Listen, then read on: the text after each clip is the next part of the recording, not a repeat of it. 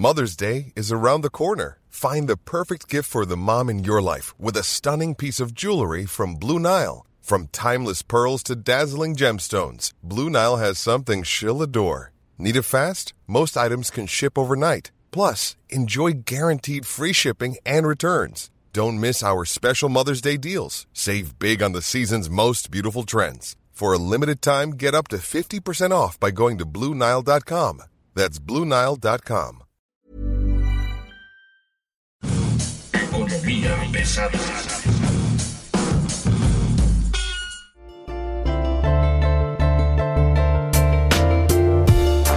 ¿Cómo están ustedes? Bienvenidos, muy buen día. Están ustedes llegando a los territorios de Economía Pesada. Mi nombre es Luis Carriles, arroba Luis Carrujos y como siempre es un gusto estar con ustedes esta semana presentándoles los retos que va a enfrentar el próximo secretario de Hacienda, Rogelio Ramírez de la O, que tomará posesión este 16 de julio y llega con un portafolio cargado de enormes retos, entre otros, y probablemente el más importante, el kilo de tortillas, señores señores, está llegando a 20 pesos en la Ciudad de México, en zonas que no son justamente las más fifís, en zonas populares, y eso en un producto que tiene una demanda inelástica, sí comienza a pegar ya en los bolsillos de, la gente, y eso va a implicar, por supuesto, que como ya, hemos mencionado antes, el aumento al salario mínimo del año pasado se ha desaparecido, y un poco el reto va a ser cómo le van a hacer para mantener los equilibrios. Y para hablar de ello, pues está aquí con nosotros Mario Alavés, editor de negocios, finanzas, empresas del Sol de México. Mario, ¿cómo estás? Buen día.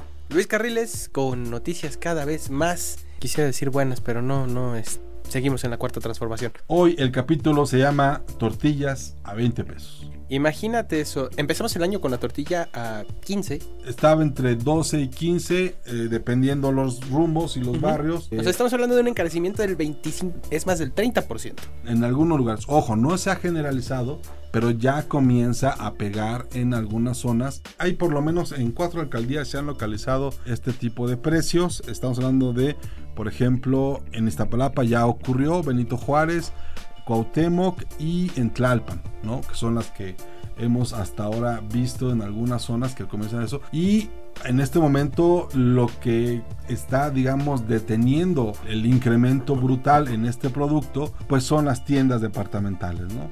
Este precio que, que ellos tienen, que de alguna manera ancla al mercado y frena el disparo de precios, aunque para las tiendas, pues yo creo que ya comienza a ser pérdida, ¿no? Mira, sí, Carriles, pero... Es la teoría del pollo rostizado de Costco, ¿te acuerdas? Sí, pero no puedes comparar, o sea, es- y esto es cualquier persona que haya comprado tortillas en tortillería y en el centro comercial lo sabe. La calidad de las tortillas de los centros comerciales es de malita para abajo. Sí, seguramente, pero es es- barata. Es pura cal. Pero es barato. Los baby boomers y muchos de generación X se quejarán de esta tortilla. Los, los jóvenes no la consumen tanto, son más paneros, ¿no? Pero a, lo- a lo que voy es a lo siguiente. Uno de los productos ancla de las tiendas departamentales Sí. es justamente la tortilla, ¿no? El pan. Mantener tortilla y pan más o menos baratos le permiten aunque pierdan en esa área, vender en otras.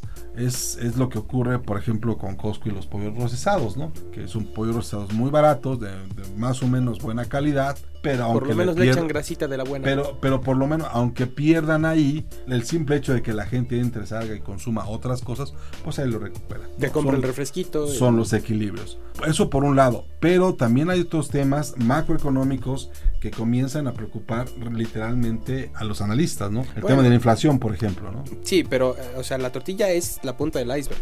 ¿Por qué? Porque está el gas LP. El gas LP ya se incrementó 34% en un año. Y esto es precio promedio nacional, ¿eh? No es por regiones, no, no, no. Si consideramos la región más cara, que es Durango, con un precio de 15.50, 15.50. contra el precio promedio de enero de este año, el encarecimiento es de 46%, Luis Carriles. Pero a ver, hay una cosa muy importante que hay que tomar en cuenta aquí, y es en serio. Hay tres factores que están incidiendo en el mercado del gas LP.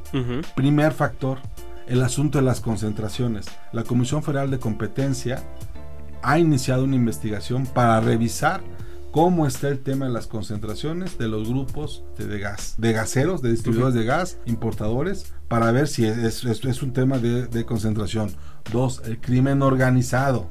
El crimen organizado, por ejemplo, en zonas como Durango, que tú mencionabas, eh, en el noreste, el norte-norte, ¿no? Donde empieza la patria, Tijuana, Ujú. Ensenada, zonas como Sonora o sin ir tan lejos, el Estado de México, la zona conurbada, ¿no? Donde literalmente hay sindicatos que eh, te extorsionan para, para poder vender. vender, O claro. solo ellos pueden hacerlo. Toda esa zona, por ejemplo, Sí, al es un ¿no? problema, ¿no? Toda la zona oriente de, de la Ciudad de México, que colinda con el Estado de México, ahí, por ejemplo, pues ahí hay grupos que impiden la libre comercialización del gas. Ese es el segundo tema, ¿no? El crimen organizado. Y el tercero, hay una recuperación de los precios internacionales del crudo, ¿no? El gas LP no es un producto que se haga, es un subproducto que resulta del procesamiento. Y Es, aparte es un gas de país pobre. ¿no? El gas LP es de ricos. Yo, yo- No, no, no, no. a ver, no, no, no. yo, yo El sí- gas natural es de ricos. No, yo tengo ahí un debate y te voy a decir por qué. México es el principal país. Es el bueno, consumidor más grande después de, de Vietnam. Pero o sea, en, en- en el sector doméstico. Sí, En el sector doméstico. en el industrial no. En el industrial no, pero tiene que ver con el poco desarrollo, no de riqueza, sino el poco desarrollo de las redes. O sea, hay un tema ahí que con la 4T ni se ha tocado. Exactamente. Ni los han visto, ni saben que están ahí y los otros cuatro están agazapados que no los Que no nos vean, vean. porque Sí. se los van a llevar. Pero, señores, las zonas de distribución de gas natural en todo el país ni están mejorando, ni traen buenos precios, ni están reflejando No, no. el comportamiento de la caída en la demanda. Ojo con eso. Y se va a venir, por supuesto, un elemento que seguramente va a resolver esto en el, en el corto plazo, que es el equilibrio del mercado. Una vez que esté la demanda caminando normalmente, que se recupere la economía por los neoliberales o por los instrumentos neoliberales que existen, persisten y sobreviven a la 4T, pese a la propia 4T, pues ahí están, ¿no? Yo creo que el análisis que se, que se debe de hacer tiene que ver con que cuáles elementos van a ser de corto plazo, ¿no? En el tema de, Híjole, de no la, sé. de la macroeconomía, en No el sé. tema de los equilibrios macroeconómicos y cuáles, cuáles van a desaparecer en cuanto termine la pandemia. Por ejemplo, toda esta gran demanda que hubo sobre los chips de computadoras, por ejemplo. Pero a ver, a ver, O, es o- que- es o que- el precio del acero derivado de que no había chatarra para hacer acero. Entonces se reabre la economía, se normalizan los flujos y esos precios van a tender a bajar. Yo creo que hay muchos asegúnes. O sea, los chips, perdóname, pero. No, a ver, pasamos, pasamos de computadoras de 8 mil pesos a 15 mil. No, sí, sí, La sí. misma. Sí, sí, sí. Pero no es lo mismo el gas que lo tienes que consumir sí o sí que una computadora. Que la computadora en la pandemia, sí, en la computadora en la pandemia. La Sí, gente- pues, pero si la tenías tuvo- computadora la- antes la- de la pandemia. Pero la gente tuvo que comprarse dos, porque pues, el chavo iba a la prepa y el otro chavo iba a la secundaria y el otro chavo... Los que ¿no? tuvieron las Y los que posibilidades, tuvieron- Luis pero- Carriles. O los Porque, teléfonos. A ver, o comes, o te bañas con agua caliente, o te compras computadora. Sobre todo si te quedaste sin trabajo, o sobre todo si te redujeron el sueldo. Entonces no podemos comparar los chips de computadoras con el gas. No, no, no, no, no. A ver, no estoy comparando, no, no, no estoy comparando. Te estoy diciendo que en un momento dado todo eso pega de un solo lado. A ver. Eso sí. Y aparte, ocurre. hay otra cosa Tienes más el interesante. precio del gas, tienes el precio de los componentes eléctricos, ¿no? En general, tienes el encarecimiento de la electricidad porque ya usas más electricidad, Sí. porque te sales del subsidio, porque tienes a la gente todo el día en la casa. Sí, ahora, hay otra cosa con los chips. Ya le están pegando a los electrodomésticos. Ya- Pantallas, ya- refrigeradores, estufas inteligentes, eh, hornos de microondas, todo eso ya presenta incrementos. y, Los refrigeradores se encarecieron casi 40%. y quieres oír algo que te va a dar un verdadero susto. ¿Qué? Las presentaciones de los productos ya se han hecho eh, especiales.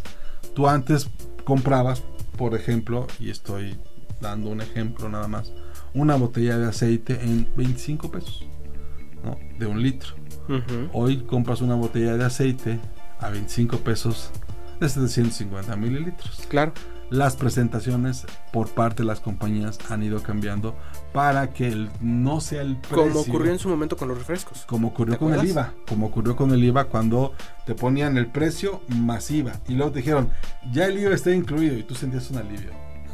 Jugaban con nuestros sentimientos. Hoy ocurre eso, las compañías dedicadas a, a venderte productos envasados están jugando con sus sentimientos porque aunque usted sienta que está Pagando gastando lo lo mismo, en realidad está comprando menos producto porque la prestación es más pequeña. Y pasó lo mismo con los refrescos con el Jeps. Pasó lo mismo con los cigarros. eh, pasó lo mismo con las botanas. Cada vez vamos a ver presentaciones más pequeñas. Y el tema es que hay una cosa que llama un superciclo. El acero, yo no creo que baje. ¿eh? Porque va a venir una demanda muy fuerte por eh, que van a echar a andar todas las obras que se detuvieron. El acero, tú lo reportaste, Luis Carriles, muy oportunamente en tu 40%. columna. Se, se ha encarecido 40% en el último año. El gas, 34%. El gas doméstico. La gasolina. La gasolina está, la magna ha llegado hasta 22 pesos. La magna. Estamos viendo precios históricos, que es un superciclo. Cuando viene el final de una crisis o se anticipa el final de una crisis, viene un rebote de todo lo que no se compró durante la crisis. Entonces, por el mercado, la oferta y la demanda, cuando hay una demanda muy alta, el precio sube. Esto se va a acabar quién sabe cuándo. Recordemos el caso de 2008-2009. ¿Te acuerdas a cuánto llegó el petróleo después de la crisis de 2009? 100 dólares. 114 120 dólares. dólares. La mezcla mexicana llegó a La 114 mezcla dólares. mexicana llegó a 114. El, El WTI llegó a crudos marcadores llegaron 120. 125. Y el Brent llegó a 125. Entonces, esto es lo que viene.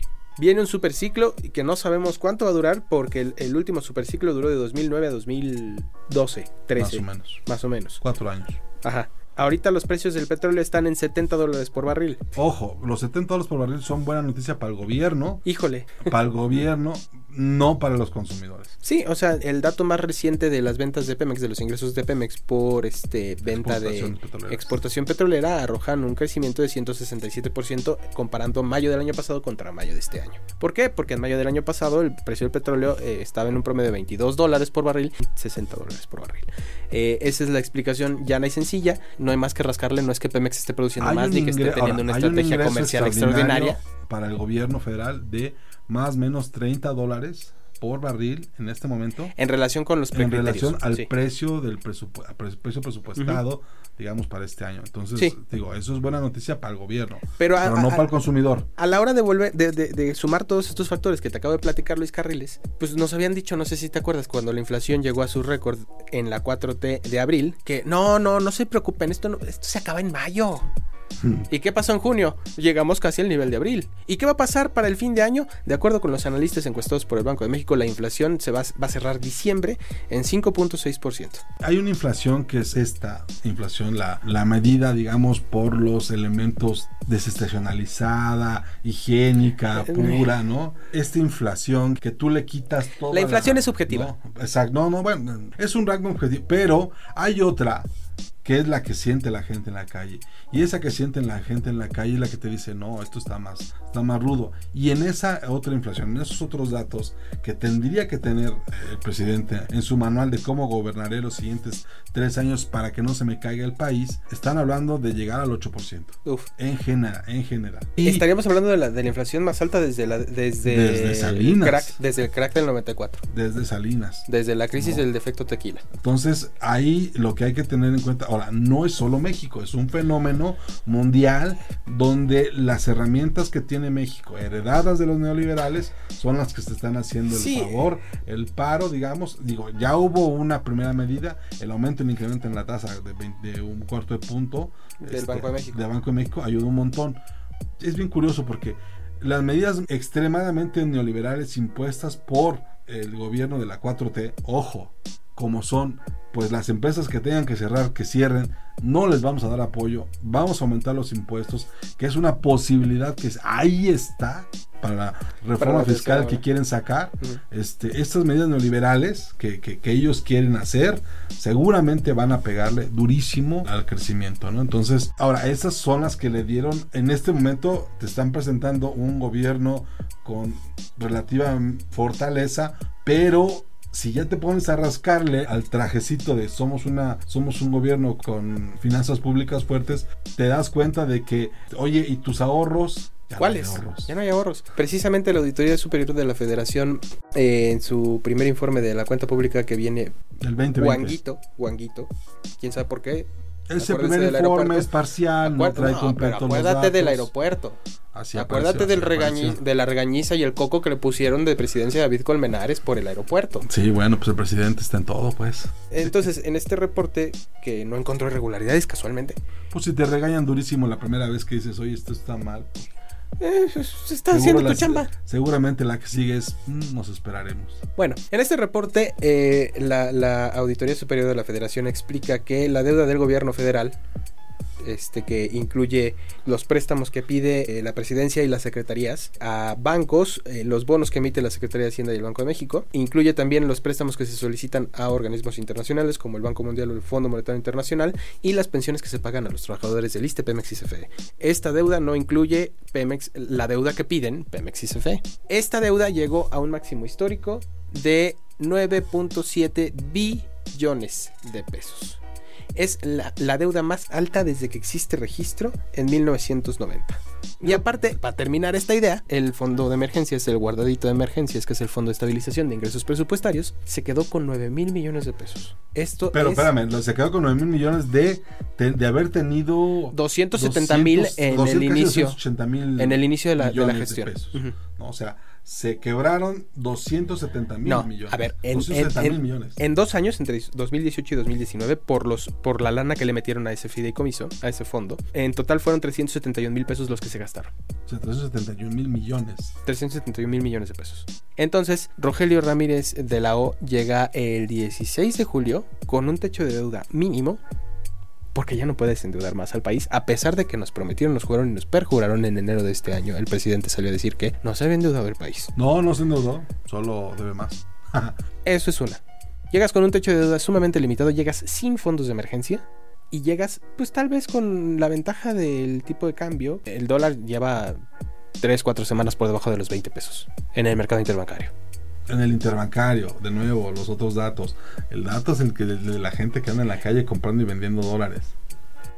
Sí, pues. Pero bueno, ahí, ahí, nos convienen las remesas, ahí nos salvan nuestros paisanos. Y bueno, y llega con un entorno en el que pues también tiene que presentar un plan de infraestructura. Según don Carlos Salazar Lomelín, ya está listo. Falta la luz verde. No, falta la luz verde del señor Ramírez de la O. Y se, se publica a finales de julio. Yo creo que ya lo está viendo. Ya, ya platicó con él. Ya, ya están afinando detalles. A mí me lo dijo. Veremos. Yo, a ver, nada más le digo, para la agenda pública, rápidamente. 16 de julio toma posesión el secretario de Hacienda, uh -huh. Rogelio Ramírez de la O, con dos cosas encima. Uno, el presupuesto de egresos de la Federación para el año que entra, cómo uh -huh. le va a hacer para gastar y la propuesta de ley de ingresos que tiene que discutirse en el Congreso. Dos, qué va a hacer con la deuda de Pemex y CFE, sobre todo Pemex. Acuérdate que ya, ya el gobierno hizo una primera correcompra, digamos, de deuda de Pemex por 6 mil millones de dólares, uh -huh. ¿no? Que, que, eran así como... Faltan como 10 mil, ¿no? Faltan como otros 10 mil millones. Uh -huh. este Pero bueno, ya se deshizo de esa parte. Eh, Pemex pudo habernos no, conseguido no, no, una tasa de 8, 9, 10%. No se deshizo pero, de esa parte, pateó el bote pues de eso se trata el refinanciamiento. No, porque la deuda, la deuda la asume un poco el gobierno a una tasa de 3 y pico por ciento contra sí, una pues, tasa o sea, de 7 sí por ciento. Sí hay mejores condiciones con el refinanciamiento, pero lo único que estás haciendo es que tienes que pagar intereses y tienes que pagar el monto en 30 años. Estás pateando el bote. Será bronca del que sigue. Es tapar un hoyo abriendo otro. Pero Más bueno. chiquito, pero sigues abriendo hoyos. Pero, de nuevo, no quiero ser grosero, pero sí quiero decirle que esta manera de patear el bote es la única manera que tienen ellos de, de, de, intentar resolver ese problema, haciendo cada vez un hoyo más pequeño para intentar tapar el, el hoyo enorme que se quedó ahí y que no supieron resolver. No es un asunto de un año. No, no es un asunto de varios no. años. Es un asunto que se puso grave en estos últimos dos años. A ver, es un asunto de muchos años, pero que ya había una estrategia plurianual del sexenio anterior. Para y antes también ya había otra estrategia. Entonces, mientras no haya una estrategia transeccional que pase más allá de partidos, ideologías y seis años y directores que van y vienen y que se inventan cosas, Pemex va a seguir igual. En fin, nos vamos. Le recomendamos Tras el Sueño Americano como parte de la oferta informativa de, de Podcast OEM. Y no se olvide de seguirnos en nuestras redes en arroba podcast OEM y escúchenos en todas las plataformas como Apple Podcast, Amazon Music, Acast, Google Podcast, Spotify y Deezer. Muchas gracias. Buen día.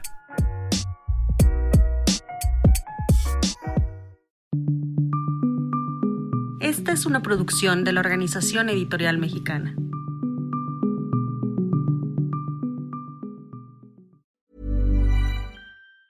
Planning for your next trip? Elevate your travel style with Quince. Quince has all the jet setting essentials you'll want for your next getaway, like European linen, premium luggage options, buttery soft Italian leather bags, and so much more. And it's all priced at 50 to 80% less than similar brands. Plus, Quince only works with factories that use safe and ethical manufacturing practices. Pack your bags with high-quality essentials you'll be wearing for vacations to come with Quince. Go to quince.com slash trip for free shipping and 365-day returns.